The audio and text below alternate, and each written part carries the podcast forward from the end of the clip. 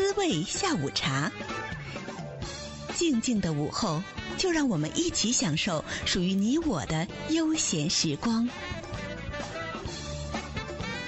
欢迎收听《滋味下午茶》，我是莉亚。那么今天呢，做客节目的呢，还是我们的这个。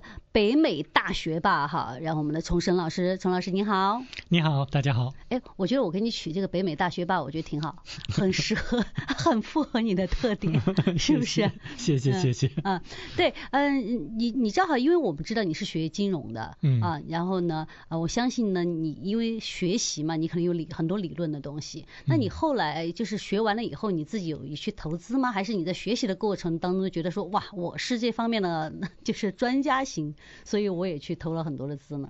其实我在上大学的时候学的经济，那个时候我就已经开始投资了。嗯嗯。当时的话，我非常关注那股市，还有一些其他的市场。嗯。当时的话，我以为说我看了一些投资大师的一些书籍，嗯学到说他们怎么去投资的，那我效仿他们，我就可以得到很高的收益回报。嗯嗯嗯。所以当时我就看了很多的像沃伦巴菲特、沃伦巴菲特啊，罗杰斯、索罗斯，还有他们当时有一。些汇集了，呃，作者曾经采访过很多投资大师的一些书籍，叫做《The Money Masters》，呃，就是金钱大师，还有《The New Money Masters》，嗯，新金钱大师，就是这类的书籍，我看了好多好多。所以当时就是寻找说市场的一些规律或者投资的一些规律，然后我当时也是啊、呃、试了一下，呃，当时有一些小小的一些收益，但是后来来讲的话，呃，就遇到了金融风暴，就当时互联网泡沫它就崩盘了。嗯，当时我正好在英国，嗯，所以当时我嘴上说说要把所有的东西都卖掉，但我手上没有没有行动起来，哦、所以的当时就有一些亏损，对，哦，对，当时有些亏损，哦、对，所以就是看了那么多这方面的书，然后又学的这方面的知识，嗯，然后呃，对投资肯定是有非常多想说的，关键是我特别想问一下，就是现在还投吗？我现在不投了。我们已经找到答案了，对，这个节目就可以结束了。对，因为因为你知道，你你的初心当时是学金融，就是说我可以赚钱，因为金融肯定是最赚钱的，像华尔街啊那种啊，就是恨不得就是睡在那儿，就是醒来以后就已经变成亿万富翁、千万富翁了。对，所以你们当时听这种故事听得多吗？我当时听的很多，好多人就是就比如说投每日来去进行交易啊，通过技术分析啊，就赚了好多的钱，确实。有很多人都赚到了钱，但毕竟是少数。嗯，但是真正来讲，后来我就了解到说，呃，其实有很多的时候都是坐庄的人，就故意的造成一些这种呃技术方面的一些呃一些迹象，然后引这些散户来进行投资。其实大家如果要知道，李永乐老师他就在视频上他做了一些这个研究啊，然后有一个视频就讲说，根据数学的一个计算公式，散户来讲是永远都。拼不过庄家的，嗯，所以它是数学来计算出来的，就根据这个概率啊等等，所以就也验证了，就是说，如果要真是以这个散户的方式来去进入市场的话，那，呃，其实是得不偿失的。嗯，基本上就有点像那个赌博，就是你永远赢赢不过就是赌场。对，不管你赢多少，对，而且很多时候你在赢的时候，你忘了你输了多少，是那种感觉吗？对，确实是这样子。嗯，但是我从中学习到两个非常重要的要点。太好了。一个就是说利率，整个利率对于股市或者金融市场的影响是非常大的。嗯嗯嗯。啊，另外一个呢，就是说投资自己比投资别的更加有效，回报率更高。其实这不是我说，这是沃伦巴菲特。巴菲特他说的，嗯，他说就是说他当时小的时候来讲的话，没有什么自信，尤其是在公众演讲的时候，嗯，所以他就专门报名，就花了很多的钱，当时很多的钱，嗯，去报名就上了卡耐基的一个演讲，或者说提高自信的一个课程，嗯嗯嗯，所以他就说把钱花在自己身上，嗯，实际上是最好的投资，嗯，那当时的话我我对，可是当时的话我是没有留意到这句话，所以当时我还是在研究市场，说怎么样做通过在市场上来去。赚很多很多的钱，嗯、呃，那后来来讲的话，我我随着年龄增加，随着这个亏损的累积，这个增加，后来我就发现说，确实是就是要留意说市场的这个大的这种方向，尤其是像宏观的一些走势。那其中来讲的话，呃，利息的增加是非常非常的重要的一个影响市场的因素。嗯，从历史来看，如果要是美国联邦储备局它要是不断的升息的话，没有一次说市场可以平稳的着陆或者说软着陆的。嗯嗯嗯。那我们现在来讲的话，可以看到说美联储它是不断的在提高这个利息，嗯，所以大家就有一个心理准备，说会不会有是这个软着陆的出现呢？还是说跟历史以往是一样的，不会有软着陆的啊这种情况发生？嗯嗯嗯。实际上您刚才提到的就是这个投资。自己哈，因为 因为我喜欢健身嘛，喜欢运动，但是我有时候啊，比如说我去健身房的时候，我就想把自己练好，练成什么形象啊哈，或者是说哦，比如说我要把这个腿练成什么样子啊，手要练成什么样子，但是我呢有时候就舍不得说哦，那我要不要请个私人教练教我一下？因为毕竟他是专业的，他会告诉你说啊，你是怎么样才可以练练到你想要的那个程度。那我就说哎，我自己其实呃好像也挺会练的，那我自己来练也好。后来我就发现哈，你还是要请专业的来帮你。你要投资，就是这个投资，你感觉你这个钱是给了做教练，但其实你投资在自己身上，因为你学到了他专业的这个方法，然后你可能才能够达到你理想的这种目的。对，确实是这样的。像我的这个理念就是说，师从名家，向最好的人来去学习。嗯嗯。如果要是健身教练的话，我会找那个最棒的健身教练。那可花钱。很花钱，对。但是我跟你说是值得的。是不是啊？对。嗯。好，那么呃，我们说到这儿，我们还有很多的时间哈，那就是呃，作为就您在这个学习呃，就是金融的这个过程当中，你是怎么样，就是从一开始觉得说学了这个，我可能就会就是百万富翁了，或者是千万富翁了。嗯怎么样？这这个美梦是怎么样一点点的清醒的呢？就是发现这其实不是那么容易达到。对，其实我后来呢就发现，就是说这个有些时候并不是我们所看到的表象，并不是实际上发生的事情。就比如说看到说很多的这个人都赚了很多的钱，但实际上有很多的这个像幸运的因素在里面。有有很多的时候的话，他根据这个走势，有些人他就是有这个直觉就能够赚到很多的钱。嗯。但是要照散户来讲的话，没有那方面的信息或者情报来讲，就很难能够呃，就是有他们的这个收益。那就比如说，就是说向最好的人学习呢，我最近就发现，就是说，如果要真是看投资大师的话，实际上有那么一位是投资的巨豪，他是亿万富翁，白手起家就成了这个亿万富翁。哇，那他呢，就在去年的时候，去年这个大概十月、十一月的时候，他就说这个一些我们所知道的。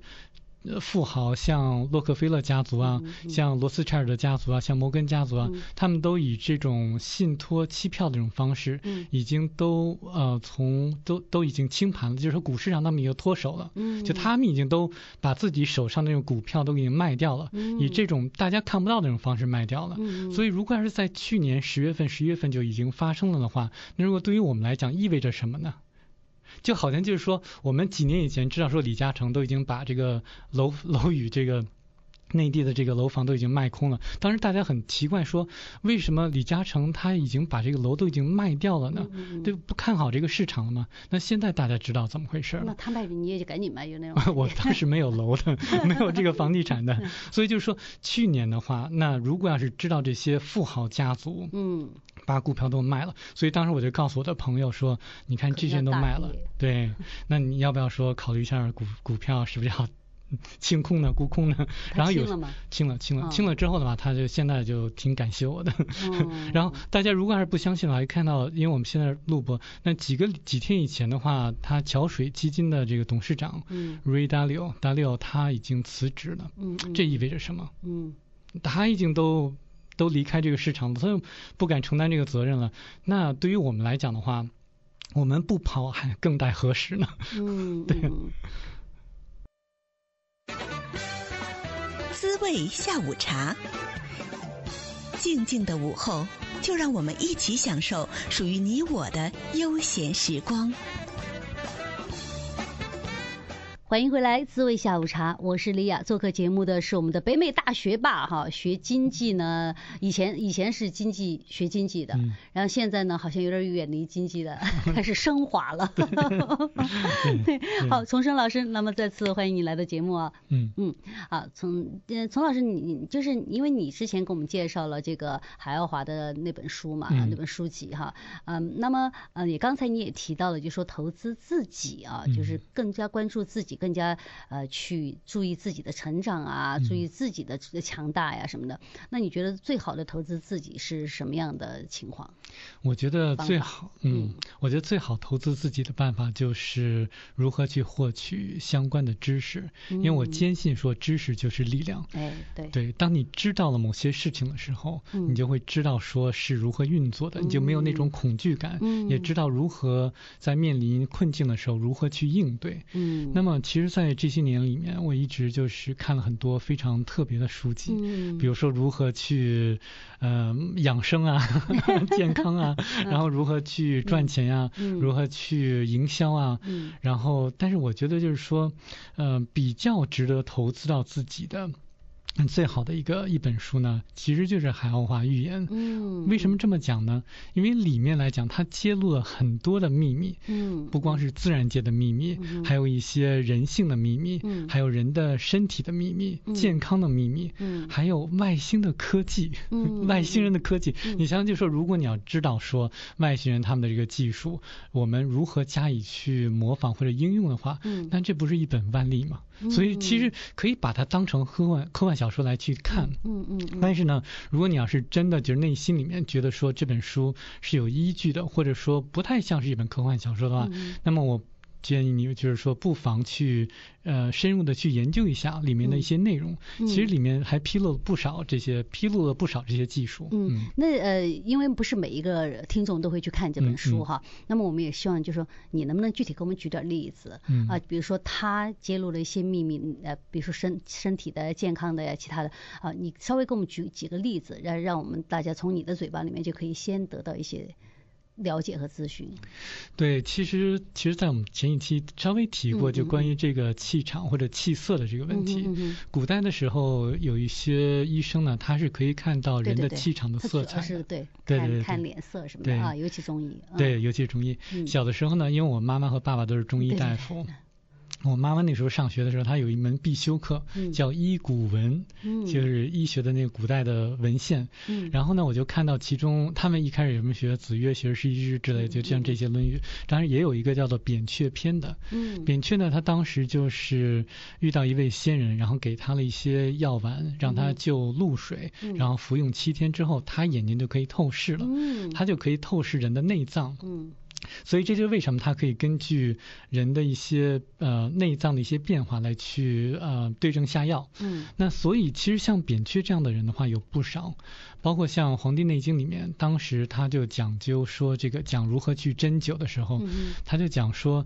其实，在远古的时候，在上古时代的时候，呃那些先人的话是可以看到人体经脉的，嗯、哪点不通的话，他们就用这个针来去把它疏通了。嗯。但后来他们失去了。了看到这个经脉或者气场的能力之后，嗯，他们就觉得说，那就把它整理成一种经脉的一种体系，嗯、那根据某种症状来去对对应这个症状来去扎针，所以那是在看不到气场堵塞的情况下，他们才衍生出来了一种这种经脉的体系。嗯，所以在古代的时候呢，有很多人都是可以看到气场的。嗯，再举个例子，比如说一些壁画或者一些石窟，他们。画这个圣人的时候，都画有一个光环，就是在他这个头脑的这个，就是脑袋的周边有一个亮的一个光环。其实那个古代有些画师他是可以看得到的，所以这个就证明了就是说，其实有这个气场的存在。嗯，那现代的科学呢，有一些呃科学家他也对于气场进行了研究，也就是呃发现说气场可以对应某些这种频率的。那其实一个人的气场对一个人的生理来讲影响是非常大的。嗯有的时候呢，就是说一个可以看到气场的人说你这个肝这点气郁，嗯、或者说气色不太对，嗯、那往往三个月到六个月之后呢，那这个肝部呢就出现一些生理的症状。嗯、所以如果要是能够及时调理这种肝的气场的话，嗯，那么就能够防止说这个生理。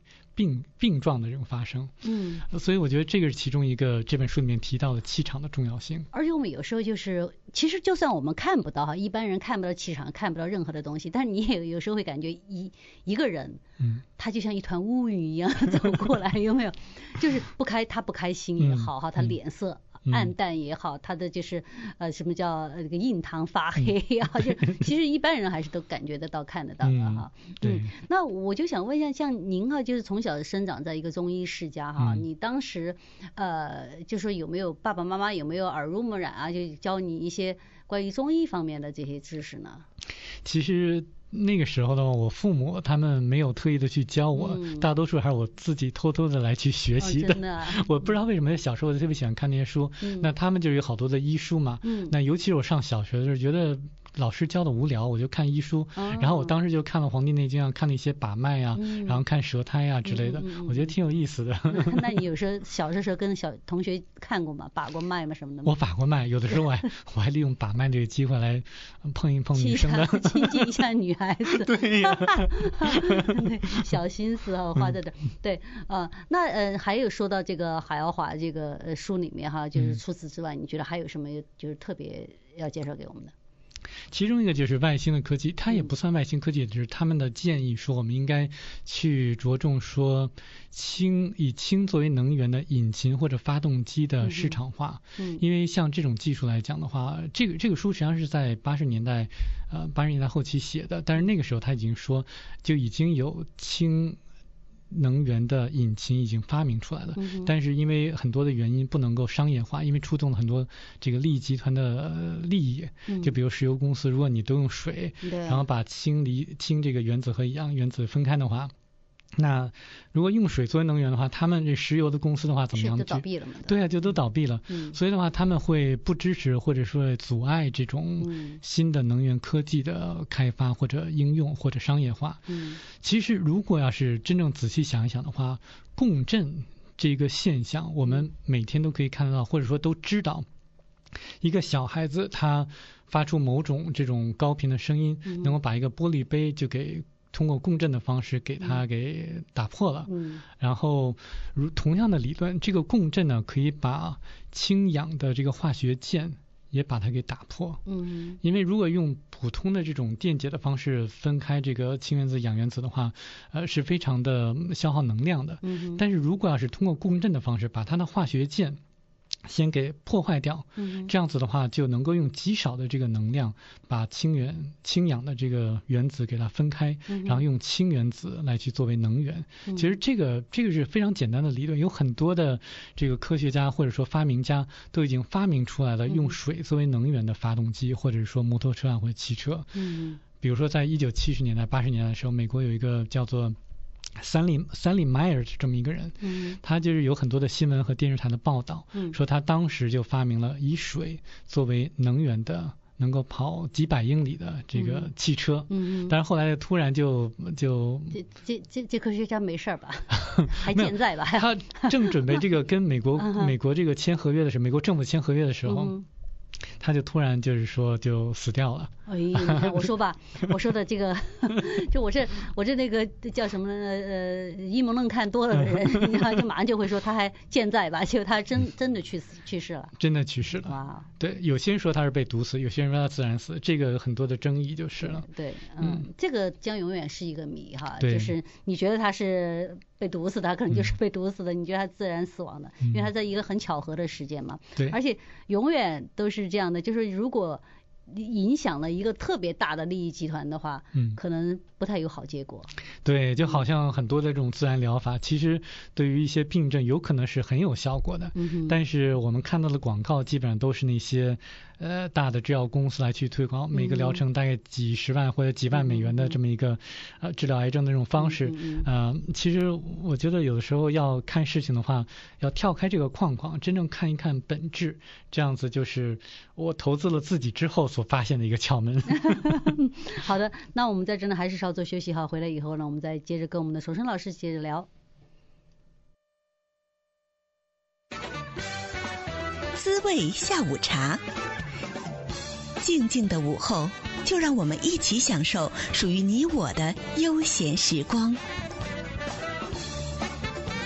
欢迎回来，滋味下午茶，我是莉亚。做客节目的是我们的北美大学霸重生老师。好，那我们继续来跟重生老师聊哈，就是说到这个海奥华寓言里面的有非常多的呃有趣的这些是呃。观点哈，呃，他有说到这个黄黄种人的起源啊，你能跟我们稍微讲一下吗？其实呢，黄种人呢，在一开始是来自另外一个星球的，叫巴格拉迪尼星球。嗯。呃，那。他其实，我们其实一开始和黑人呢同在那个星球上，嗯，大概是在一百三十五万年以前。那因为那个星球它的内核开始冷却，嗯，所以我们可能知道，就是内核冷却之后就不能够有这个磁场捕获到这个大气层里面的一些气体，所以没有大气层的话，没有氧气，所以人就不能够在星球上那个冷却的星球上生活或者生存下去了。所以他们必须要。呃，转移到另外一个星球来去继续繁衍后代，嗯，所以他们就找到了地球。所以我们其实是在一百三十五万年以前由那个星球来到这个地球上的。嗯，当时我们黄种人呢是到了现在的缅甸那个地方，嗯，当时的黑种人呢他们是到的澳大利亚的这个地方。嗯，其实说起来讲，我们跟黑人来讲应该是兄弟了。啊嗯、我知道一三零的广播电台有一个这个老包，对对对 这个主持人也是我们的黑人兄弟。嗯、其实我们真的是以前是兄弟了。嗯，呃，所以的话，我们其实，在地球上历史是很、很、很悠远、很、很久的这个历史。嗯，那当时呢，也是经历了很多的适应的阶段。比如说，地球呢，比巴格拉蒂尼这个星球的呃重力呢要大很多。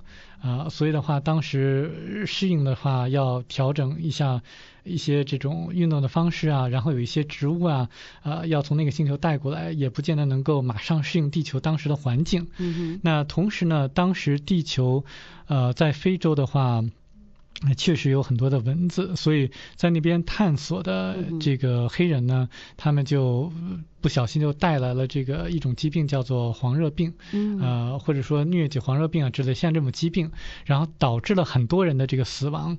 呃，当时黄种人，因为他们就认为说黄种人呢，就是比较善于科学呃研究，开发出了一种疫苗，然后。能够防止黄热病的这个发生，就成功了之后，马上就给了这个黑人，所以当时黄种人和黑种人呢是非常非常的互助互利的，嗯，所以我们也是希望说能够以这种方式能够相互的支持，相互的包容下去。嗯，那么白人呢？白人来讲的话，其实他们是后来才到的地球。哦，OK。他们到地球的时候，他们是降落在了，他们是后来居住的在了亚特兰蒂斯或者大西洲的那个大陆上。嗯。呃，当时那个大陆呢是由呃 Lemuria，就是母大陆的这个人来去殖民的。呃，当时他们这种科技呢还是算是比较落后的。呃。但是因为这本书里也没有讲的特别多，说这个亚特兰蒂斯大陆是怎么样子沉没的，所以但是后来有一些白人，也就是成为了现在的白人。嗯，因因为我之前哈，就是我们在讲到这本书的时候，你也说了一个非常有趣的一个观点是啊，关于这个呃上帝啊，关于耶稣基督啊，然后那呃，既然就是我们在这说到了黄种人也好，黑黑种人也好，白种人也好，然后分分别来自于不同的星球，那。但上帝造人这个还是是是有出是真的吗？还是？我觉得是是真的，因为上帝一开始来讲的话，上帝呢他是创造了整个的一些行星啊、恒星啊，然后创造了行星上的一些物质啊，比如说像树木啊、动物啊，然后后来就造了这个人，他把他自己的一小部分插入了人的肉体，所以这样子的话，我们就是每个人都有灵性，可以跟上帝来去沟通，通过我们的高低自我来去呃跟上帝直接沟通。其实我觉得这个也就解答了说到底是先有鸡还是先有蛋的这个问题，嗯，所以是在在在在这个呃各个各色人种从其他的星球到地球来之前，实际上他已经被上帝给创造好了。对，实际上都已经创造好了。即使说，比如海奥华星球的这个人，他们一开始也是上帝创造的。嗯嗯。所以海奥华星球就是它是第九层星星星球，对不对？对。那地球当时是第第一级。第一级。对。那。呃，地球上的人就是呃，是他，如果是他去世了以后或者怎么样，他会升级到第二层吗？还是他可以直接跳到第第第六层、第八层什么的？其实取决于他的心灵的进化程度。OK，就比如说一个人他经常做善事，比如心灵或者灵体呃非常的纯洁了，嗯、那他呢就会升到上一级去。反之，如果要是一个人他的灵体，比如说他的灵体没有进化到一个程度，他做错了很多事情，他有可能会被降级。嗯，有一个书中没有透露的一个信息，就是米歇戴斯马斯格特，他呢。最高级的时候，就他实际上在第七级的星球上，他曾经生活过。嗯，但是因为他犯了十戒中的其中一戒，被降到了一级，嗯、所以也是让他非常的感觉到苦恼的一个事情。嗯、所以的话，这取决于我们一生的行为和一些的呃如何去去应对一些这个一些挑战了。嗯，嗯那呃，在这本书里面还有说到就是呃月亮。嗯啊，和地球的关系，说当时是没有月亮的嘛。嗯嗯，对，其实我们在一开始的时候是没有月亮，后来有两个月亮，后来一个月亮就不见了。反正就是说，这书里面就是讲到了很多。其实这本书里面唯一就是跟现在科学有一些冲突的地方，嗯、就是关于月亮跟我们的距离这个事实。嗯、因为我们现在的这个科学普遍都认为说。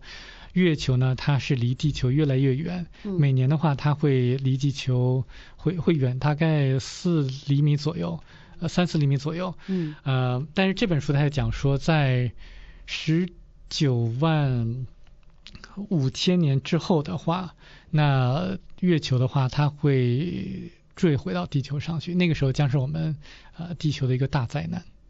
OK，嗯，那呃，关于宇宇宙的起源，在海奥华的这个预言当中，预言当中，它有，呃，它它是怎么来解释的呢？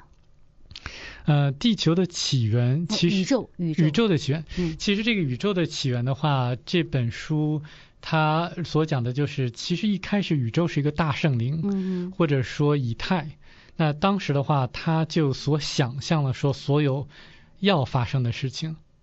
他就用他的意念创造了整个的宇宙，包括整个宇宙的呃一些所将发生的事情，或者说已经发生的事情，他都已经想象好了，然后创造了万物。他是这么来去解释的。那我觉得其实也挺合理的，因为比如说我们有的时候会就是说，如果要是比如说鸡生蛋，然后蛋生鸡的话，究竟是先有鸡还是先有蛋呢？其实不是，就是先有宇宙射线。宇宙射线的话，它生成了。物体，就比如说这个我们的呃物理身体或者肉体，然后的话我们才能够繁衍下去。它是有这个宇宙射线或者宇宙卵这个射线来去生成的万物。嗯嗯嗯，也刚才有说到，就是每一个智能的生命当中都有一个灵体。嗯啊，那这个灵体就是我们以前也说的，就是像我们通通俗一点，就是像灵魂一样的东西。对对，对不对？是这样子的。嗯，对，其实人有灵魂，动物的话也有，只不过动物的灵魂的话没有人那么多。人有九层这个体态，嗯、就是比如说有星光体啊，有一些什么其他的这种呃身体啊。嗯、但是动物的话只有三种，所以的话我们人。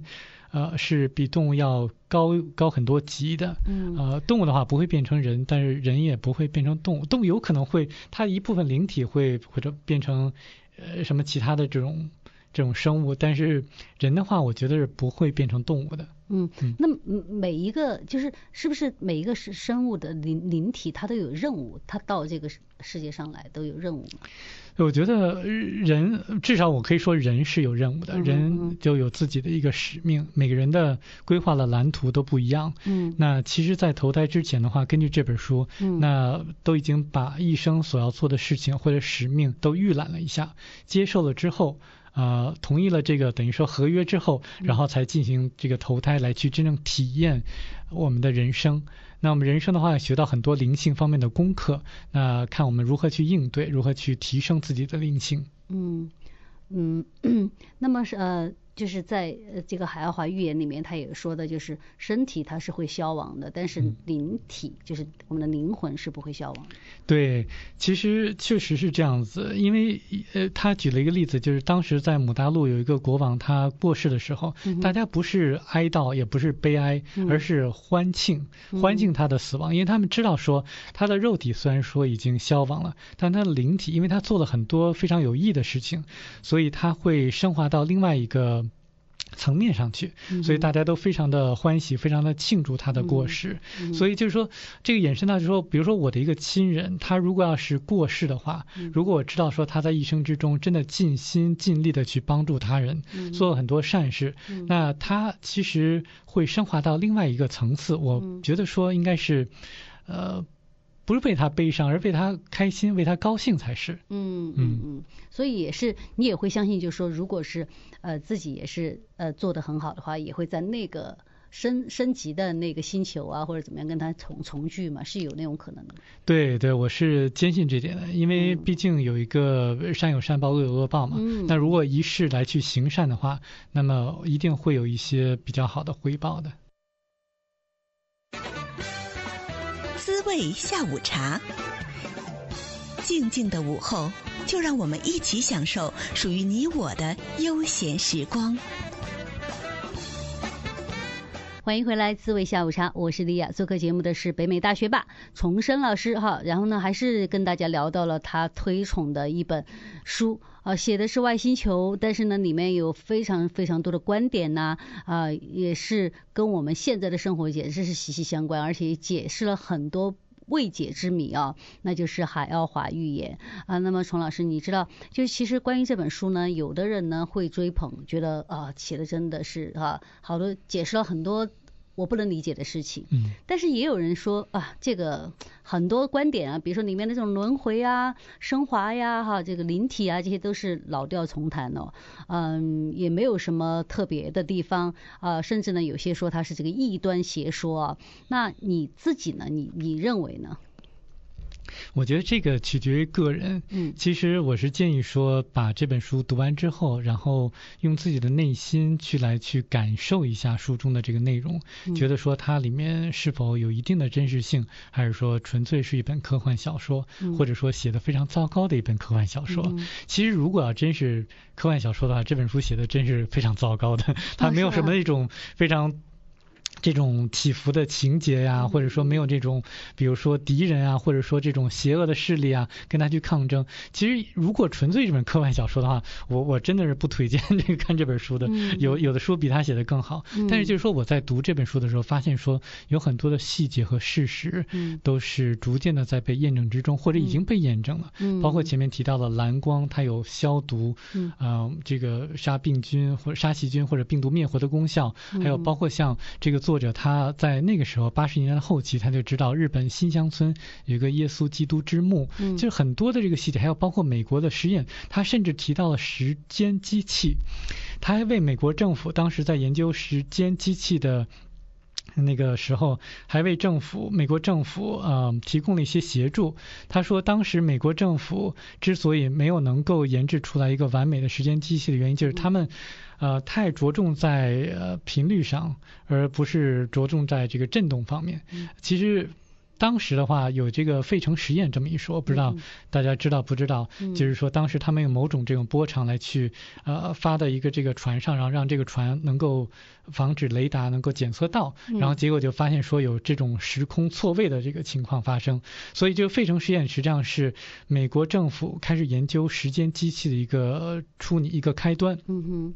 所以这本书就像这些细节来讲的话，我觉得不可能是一个园林师靠他自己的想。像能够写出来的，嗯，我是建议说大家读完这本书之后，然后自己进行一个评估，嗯，那相信他也好，不相信他也好，都没有任何关系，嗯，但是就是说不要说不读这本书的时候就轻信于网上的某些评论，就判断了，对对对，嗯嗯嗯。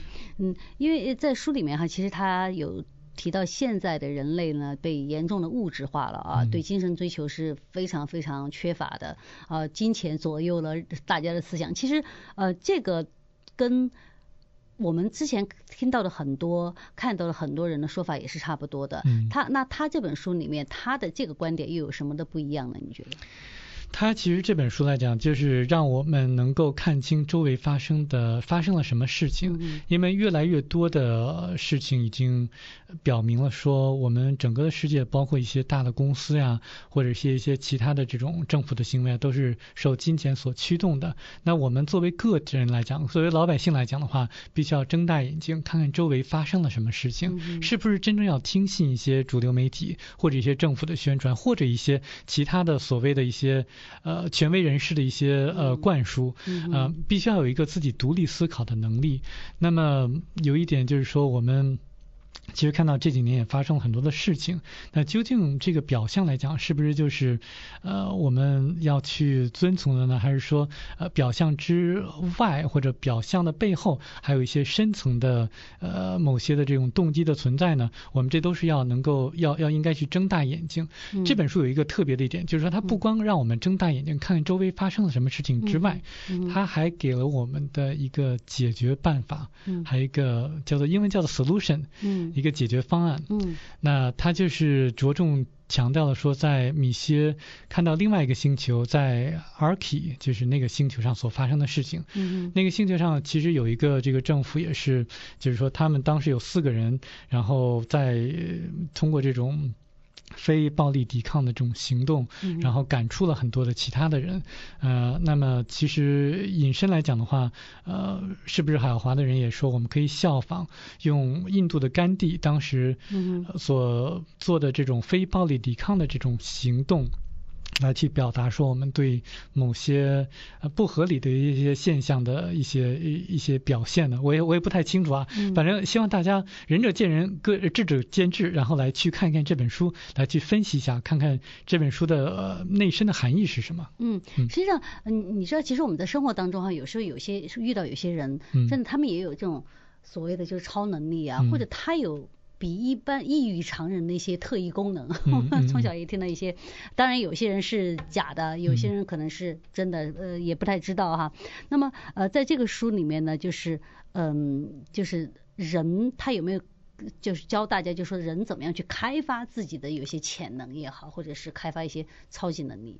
其实这本书来讲的话。嗯只是提到了冥想还有打坐的这个重要性。那米歇呢？这个作者他告诉我，他说他在海华星球上的时候一直在问涛：“你教教我怎么样子能够悬浮？教教我怎么样子能够做你那些特异功能？”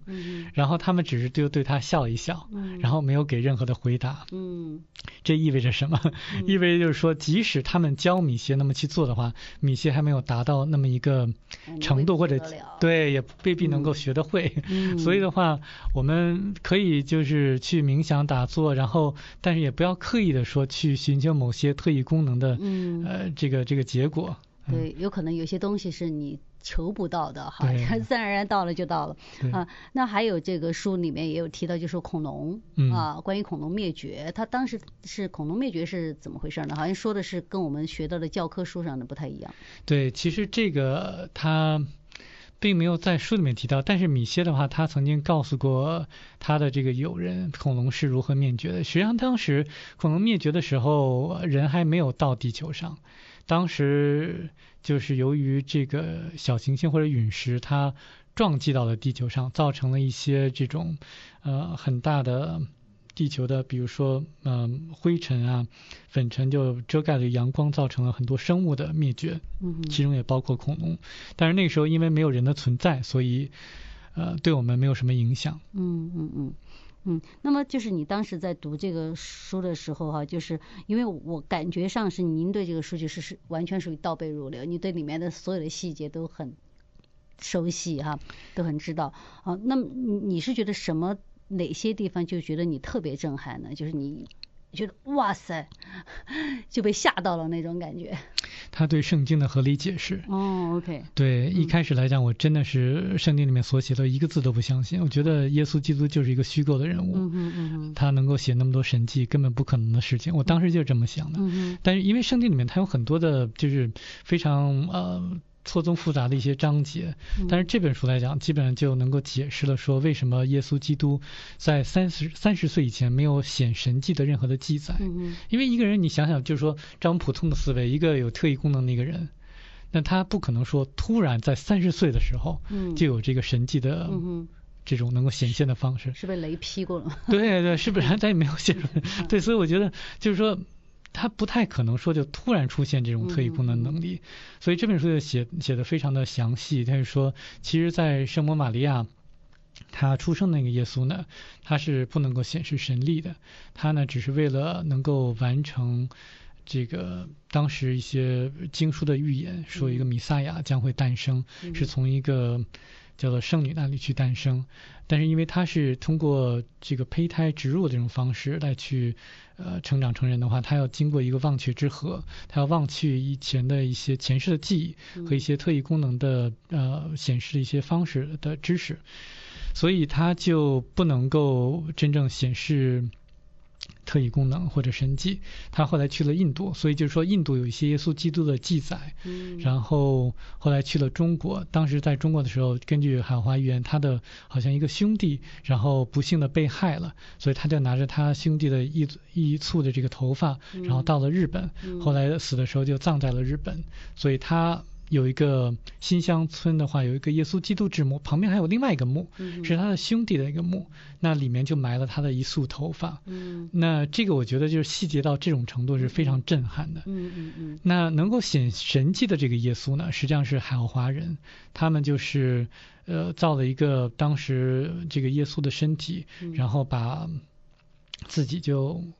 就替代进去之后的话，就为了让大家能够相信当时他所传的这个道，嗯、比如说这个博爱呀，或者说灵性的重要性啊，嗯、所以他就是必须要显示神迹，这样子才能够说服大家。因为因为当时的以色列人跟我们现在一样，嗯、你要不能够显示某些神迹的话，我们根本就不相信你是一个是呃是一个非常不寻常的人的。是，嗯、所以他当时主要的目的，然后他被钉死在十字架上。